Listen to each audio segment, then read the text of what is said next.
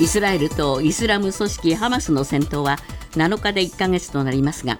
パレスチナ自治区ガザでの死者は1万人を超えました。イスラエル側と合わせた死者は1万1400人を超えています。イスラエル軍は空爆や地上侵攻を強化していてガザを南北に分断したと発表しました。内閣府は昨日2050年の1人当たりの平均介護費が2019年と比べ75%増えて1年で23万5000円になるという試算を示しました。高齢化の影響で将来の1人当たりの平均医療費も2050年には2019年より22%増えて40万1000円に膨らむと試算しています。経団連の十倉会長は昨日の会見で来年の春闘について2024年も物価高に負けない賃上げをぜひやっていきたいと強調しました。来年の春闘では連合がベアを含めた5%以上の賃上げを目標に掲げていて経済同友会のトップを務めるサントリーホールディングスの新浪社長は7%の賃上げ方針を明らかにしています。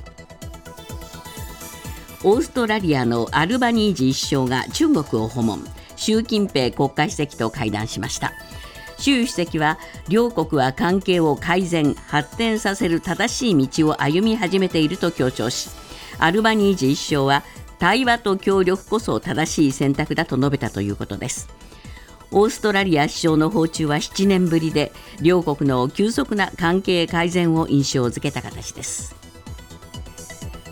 旧統一教会をめぐる問題で教団側が被害を訴える元信者らへの補償のための原資として最大100億円を国に預ける案を検討していることが分かりました。教団側は今日会見を開きこうした今後の対応方針について説明する見通しです。文部科学省は先月旧統一教会への解散命令を東京地裁に請求し国会では被害者救済に向け教団の財産の保全を可能にする法整備の議論が行われています。厚生労働省は昨日季節性インフルエンザについて先月29日までの1週間に全国で報告された患者の数が1医療機関あたり19.68人となり10週連続で増加したと発表しました。愛媛県と埼玉県では警報レベルの目安となる30人を超えています。またインフルエンザの影響で全国の4706の学校などが休校や学級閉鎖となっています。今朝のニューヨーク株式市場ダウ平均は34ドル54セント高の3万4095ドル86セント。ナスダックは40.50ポイント上昇し1万3518.78ポイントで取引を終えました。為替は現在ドル円が1ドル150円05銭。ユーロ円は1ユーロ160円81銭で推移しています。続いてスポーツです。プロ野球のオリックスが山本由伸投手のポスティングシステムでのメジャーリーグ挑戦を容認したことを受けメジャーの公式サイトは5日移籍先の候補に8つの球団を挙げました。日本のプロ野球では6日フリーエージェントの資格を持つ選手が権利を行使できる期間に入りました。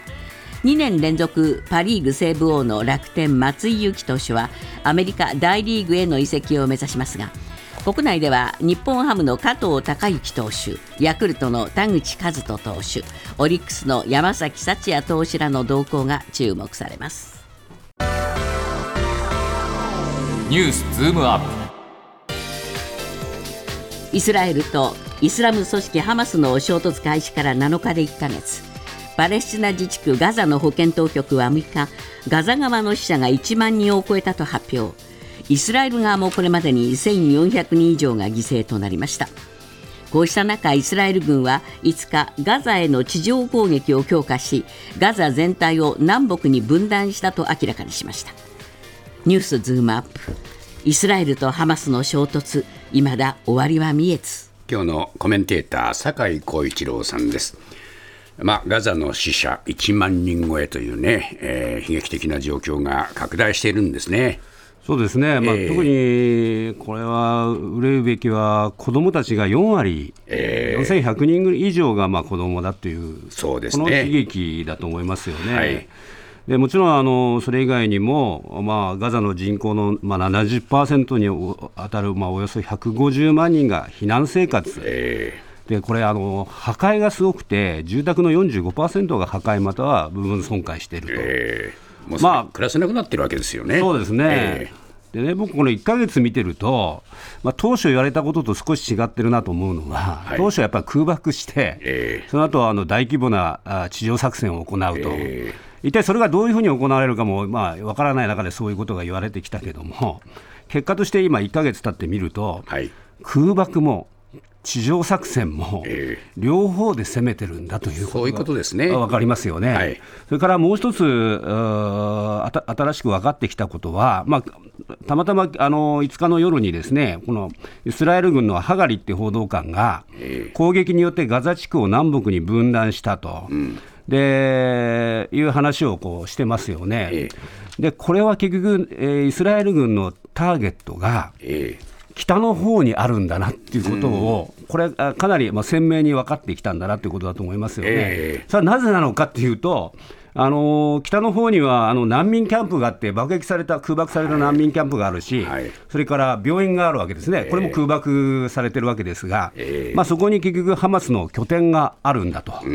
えーそこを相当するんだと、あのー撃退するんだという、まあ、そういうイスラエルのしあの考えがもう根強くこの作戦に出てると思いますけどね。そうですねえ。まあ、アメリカ仲介に入って、はいえー戦闘中断というのは中途半端なえー提案しましたけども、ええこれはもうイスラエルにもおノーと言われてしまったわけですよね。そうですね、今のところ、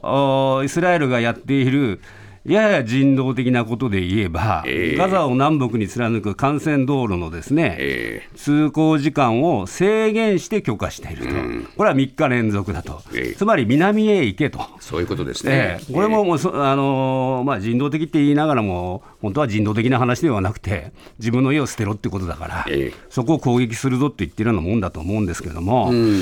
あのーじゃあ、アメリカが言ったようなことはですね全然行われてない、うん。えーで我々なんとなくこう人質がいるからね、あのー人質の奪還のためにイスラエル軍も少しは配慮するのかなと思ったけども、全くその気配ないですね。そうですね。えまあ、これでやっぱりそのおハマスをお壊滅させたいという思いがイスラエルには強いわけですよね。そうですね、えであのーイスラエルはじゃあ、壊滅させるために、えー次に何を狙ってるかというと、ですね、えガザで一番大きなあーシファっていう病院があるんですね。え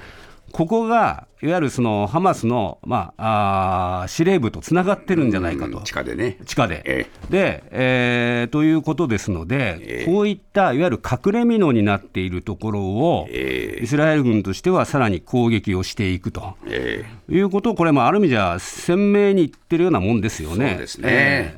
ただまあ、なかなかあー思うようにいかないんじゃないかっていうね、えーはい専門家の見方も出てますが、そうですね、これ、あの森本さんもご紹介されてた、そのアメリカ外交問題評議会のですね、えー名誉会長であるリチャード・ハース氏がですね、えフィナンシャル・タイムズで、ハマスっていうのは思想なんだと、うん、まあそうですね。ネットワーク組織だと、まあ、こういうふうに言ってるんですけども、はい。あれ、思い出していただくと、アルカイダなんかもね、いわゆるそういうネットワーク、えうー組織になってたじゃないですか、はい。そそうすると、えーこれ、ガザでハマスを、えー撃退しても、各国にいるわけですね。そうですね。でそういう思想に触れた若者たちがさらに決起し決起する可能性もあるということで、えそうするとですね次の狙いというのは、じゃあ、このハマスの政治部門のトップとか、ええーまだあの軍事部門のトップなんかも、えー捉えられてない、もしくは殺害しされてないということになると、イスラエルってやっぱそこを狙うんじゃないかと思いますよね。ああのイスラエルってもともとナチをね、えあの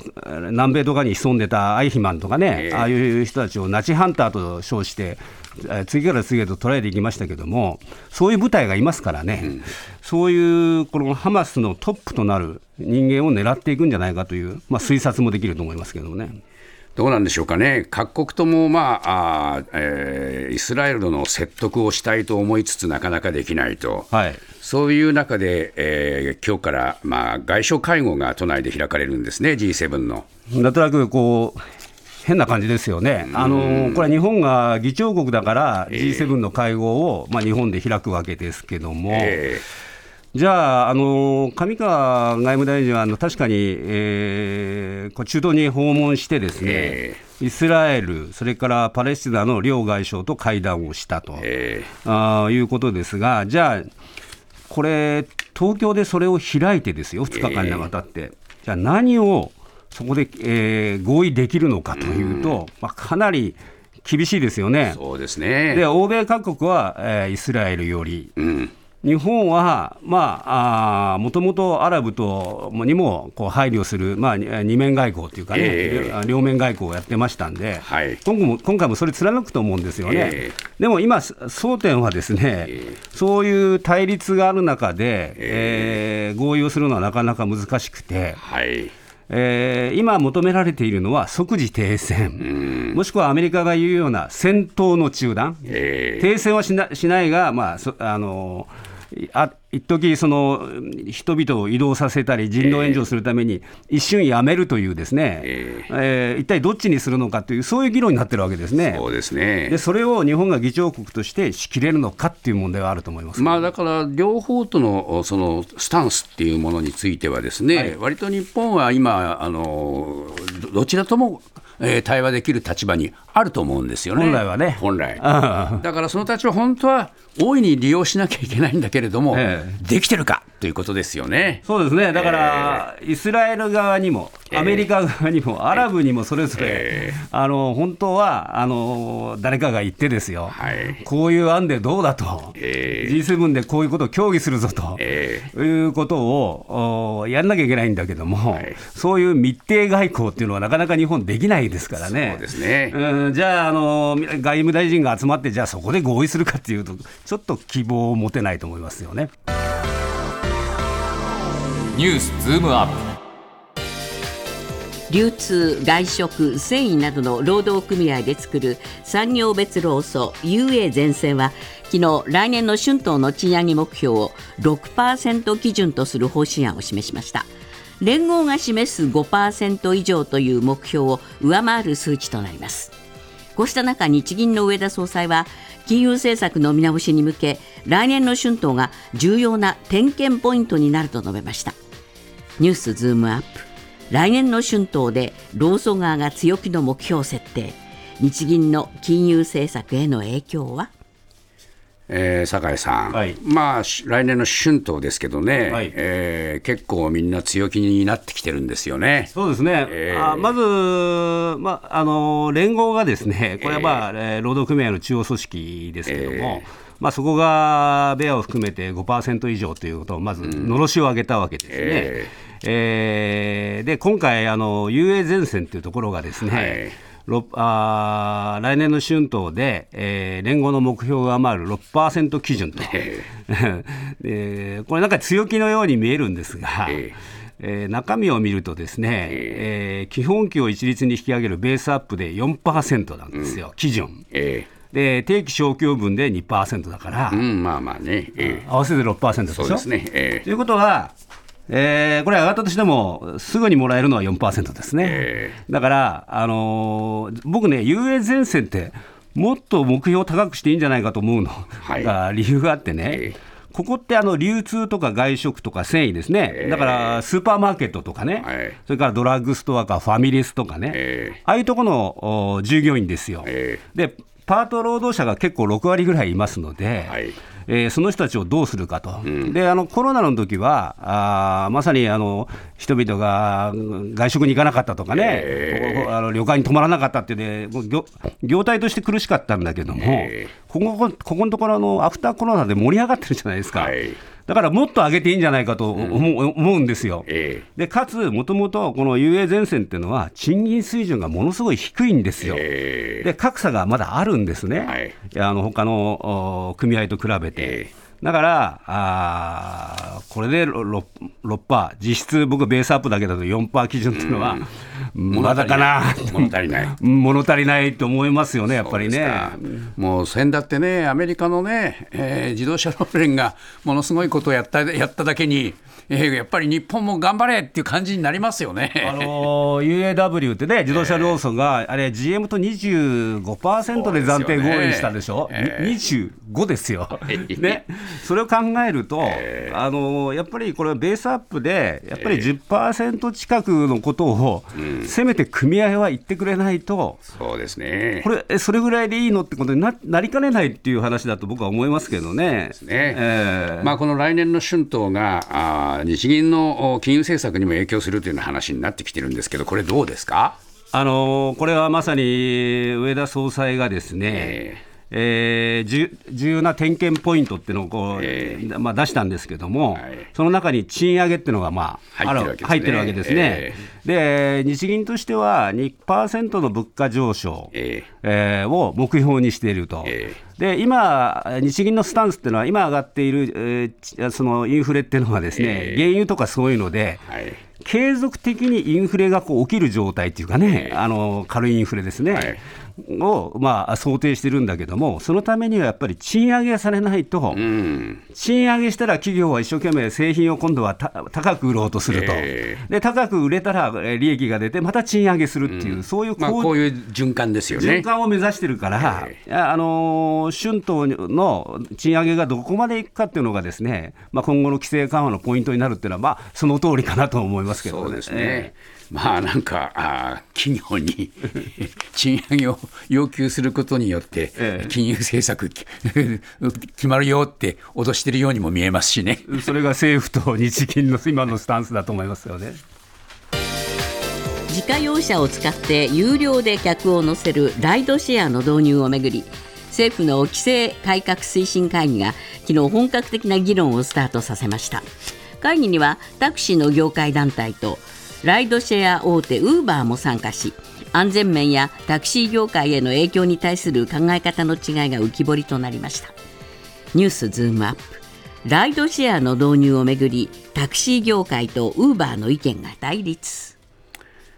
えー、ライドシェアって言ったって、なんだいそれって、なかなかイメージが湧かないですよね。うん、白タクって言い過ぎるってもちょっとどうかなと思ったんだけど、まあね、民間の人が、えー、あの他の方をあ乗せて、えー、えー、自分の車でね、はい、でお金をもらえると、はい、あ日本ではそれを白タクって言うけども、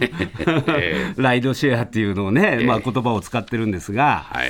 あのこれ、まあ一部の自治体とかね、えー、えー、なんかでは、自家用車で送迎することも、まあ、これ認めてるんですけども、これ、特例なんですよね、はい、だから原則、日本ではそれはだめよと、うん、いうことなんだけども、うん、アメリカでは皆さんご存知のように、ウーバーっていうのがね、えー、有名ですけども、ライドシェアが当たり前なんですよね、はい、でその差なんですよね、うん、そこをどういうふうに見るかということで、まあ、あの反対、賛成、えー、えー、まあ、規制改革推進会議の場で、まあ、激突したと、はいはい、いうことで、まあ、ちょっとそれぞれの主張というのをですね、うん、聞いていただくと面白いと思うんですけども。はい最初はあの、まあ、推進派のウーバー日本法人の山中さんって方がですね、はい。えー、こういうこと言ってますね、ライドシェアの安全面安全面について、これが一番心配されてるわけですよね。えー、まず地域ごとに規制を課せられるんだと、えー、えー、それから必要な保険には入りますと、えー、それから安全に関わるデータを地元自治体や住民に公表して、えー安全性を高める取り組みを継続していきますって、まあ、こういうことを言ってるんですけれども、はいはい、あの諸外国の例も出していて、えー、えー、諸外国ではそもそもあのタクシーの運転手とかが、うん何者かわからないっていうあるんですよね、あの移民の方なんかがやってるケースがアメリカなんか多いですから。ところがライドシェアの場合は、事前にこの運転手さんが誰で、えー、その運転手さんの評価点は何なのかって、ポイント制になってるから、うんはい、それで確認できると、はい、それから車自体も GPS ですべて、うん、記録されているということなので、安全だと。ライドシェアの方が安全だと い。うことを、まあ、あの諸外国の例としては、まあ、おっしゃっていてですね。えーじゃあタクシー業界が客を奪われるっていう懸念については、いや、オーストラリアなんか見ると、タクシー市場は、えー縮小してないよと、選択肢が増えてるだけだよと、ええまあ、こういうことをお言って、えーおられましたね。そはい、一方で、一方で、え全国ハイヤータクシー連合会のまあ会長である川辺さん、ええーこの方はですねまず交通事故の責任を誰が負うのかと、えーライドシェアには法制度上の課題が多いんだと、まず。えそれから、ウーバーなどのこういう事業者っていうのは、あくまでも一般のドライバーと乗客をマッチングするだけであって、